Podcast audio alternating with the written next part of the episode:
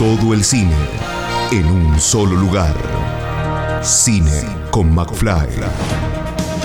Estrenos, notas, comentarios, videosinopsis. Cine con McFly. Todo el cine en un solo lugar. Todo el séptimo arte en Cine con McFly. Cine con McFly. Martín, una película más, una película que eh, ya pasó un tiempo de la filmación y de todo, pero que eh, tiene mucho de lo que ahora podemos eh, esperar y vamos a poder ver a partir de esta semana en los cines. contanos cómo, cómo fue más que nada la paciencia y el tiempo que hubo desde que terminaron de filmarla ahora, más allá de pandemia, digamos, porque uno siempre tiene muchas ganas de, filmar y sobre todo de que se estrenen las películas. Bueno, te diría que más que paciencia fue impaciencia, pero bueno, eh, no quedó otra. Em, fue un proceso largo. La verdad que raro todo porque nosotros escribimos eh, la peli previo al silencio del cazador. Em, Así que esta era para filmar antes del Silencio Cazador, después del Silencio, y terminamos estrenando, filmando antes el Silencio del Cazador. Pero bueno, como toda película tiene su, su, proceso particular, em, esta nos tocó la pandemia, editamos eh, terminamos editando en pandemia porque veíamos que se venía muy largo, ¿no? Eh, ahora ya sabemos cómo fue, pero en ese momento me acuerdo que eran, bueno, en tres meses por ahí vuelven los cines y entonces ahí vamos viendo y también teníamos un poco la energía puesta en el Silencio del Cazador y en el estreno y eso nos retrasaba un poco esta. Así que bueno, una, una experiencia muy particular, pero bueno, yo estoy contento, estoy contento que se haya llegado y que se pueda estrenar. No, no, digamos, no importa cuándo, siempre es una felicidad por estrenar. Y volvemos a repetir una locación que a mí me encanta, que eh, es la provincia de Misiones, eh, y también eh, a compartir con el instituto, que es uno de los institutos provinciales pilares de, Argentina. bueno, ¿cómo fue volver? ¿Cómo fue estar? A mí también me encanta, la verdad que me siento como muy, muy en casa, prácticamente mismo equipo técnico, el apoyo del IABIM, la gente, el, equipo y la gente allá son realmente maravillosos, con un compromiso.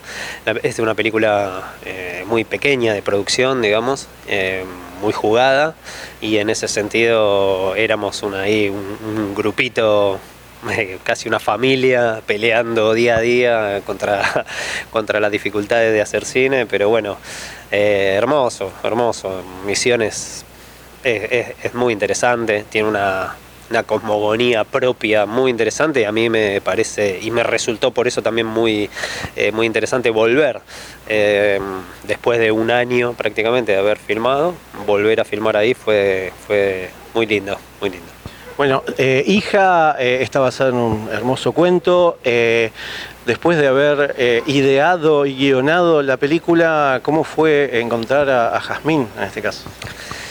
Bueno, a partir de. El cuento, viste, es el hijo, es un, chico.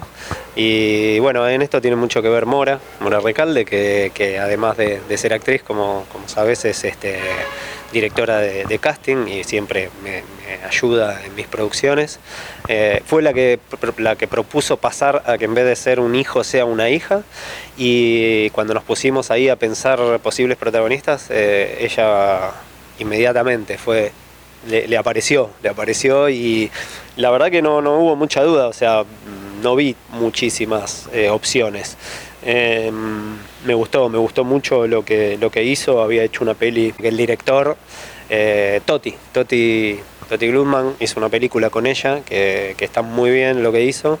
Em, hablé con él, le pregunté, me dijo, te la súper recomiendo y la verdad que eso terminó como, como de definirme.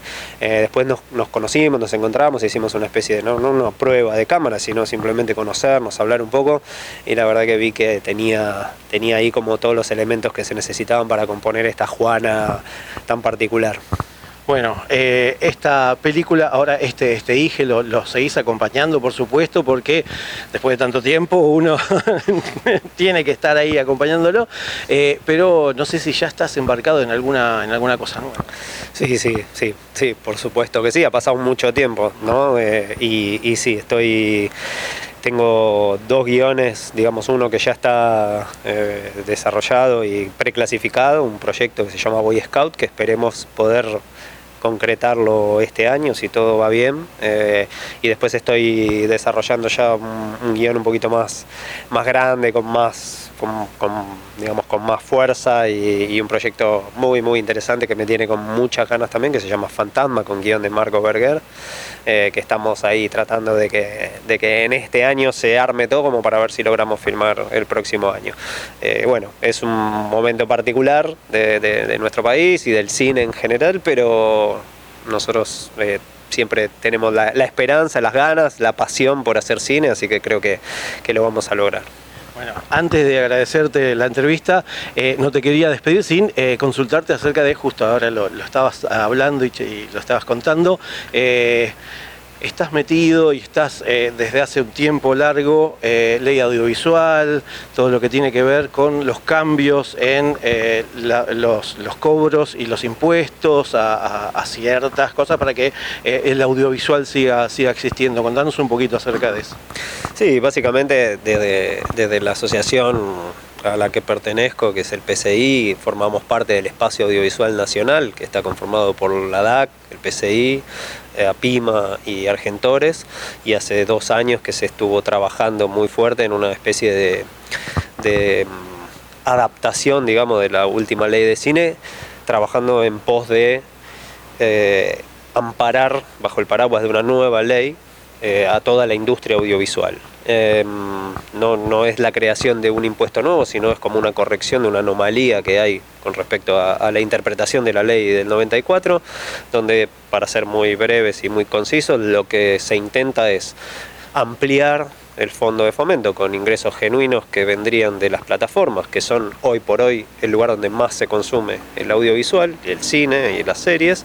Eh, y hoy por hoy ese dinero no está volviendo al fomento de nuestro audiovisual y nuestro audiovisual está sufriendo por ello. Eh, el costo medio del instituto lamentablemente está muy retrasado y entonces es muy poco el dinero que con el que se puede contar para hacer cine y eso hace que nuestras películas y nuestras series, salvo que tengan un apoyo grande de una plataforma, de un canal de televisión, digamos, las grandes este, empresas, todo el pequeño y mediano pasó a ser muy, muy pequeño y muy precarizado. Y eso, bueno, lamentablemente impacta en eh, la, calidad de, la película. Eh, entonces, bueno, queremos corregir un poco eso y el trabajo que se viene haciendo va en pos de eso. Se presentó al Congreso en diciembre de, del año pasado y bueno, este es un año crucial, digamos, para ver si logramos revertir esto y volver a darle un, nuevo empuje a, la industria audiovisual que supimos tener, ¿no? Bueno, ojalá que, que, todo, todo salga. Ya el año pasado, a fin de año, se pudo este, celebrar por así decirlo, los 50 años más para, para los fomentos, las asignaciones. Eh, bueno, Martín, muchísimas gracias. Eh, esperamos verte ser pronto en alguna nueva producción, así que muchísimas gracias. No, por favor, gracias a vos siempre por, por el espacio y por, por estar apoyando nuestro cine. Escucha esta, otras entrevistas y mucho más en el programa radial en vivo de Cine con McFly todos los jueves a las 21 por Radio Aijuna 947 o en aijuna.fm.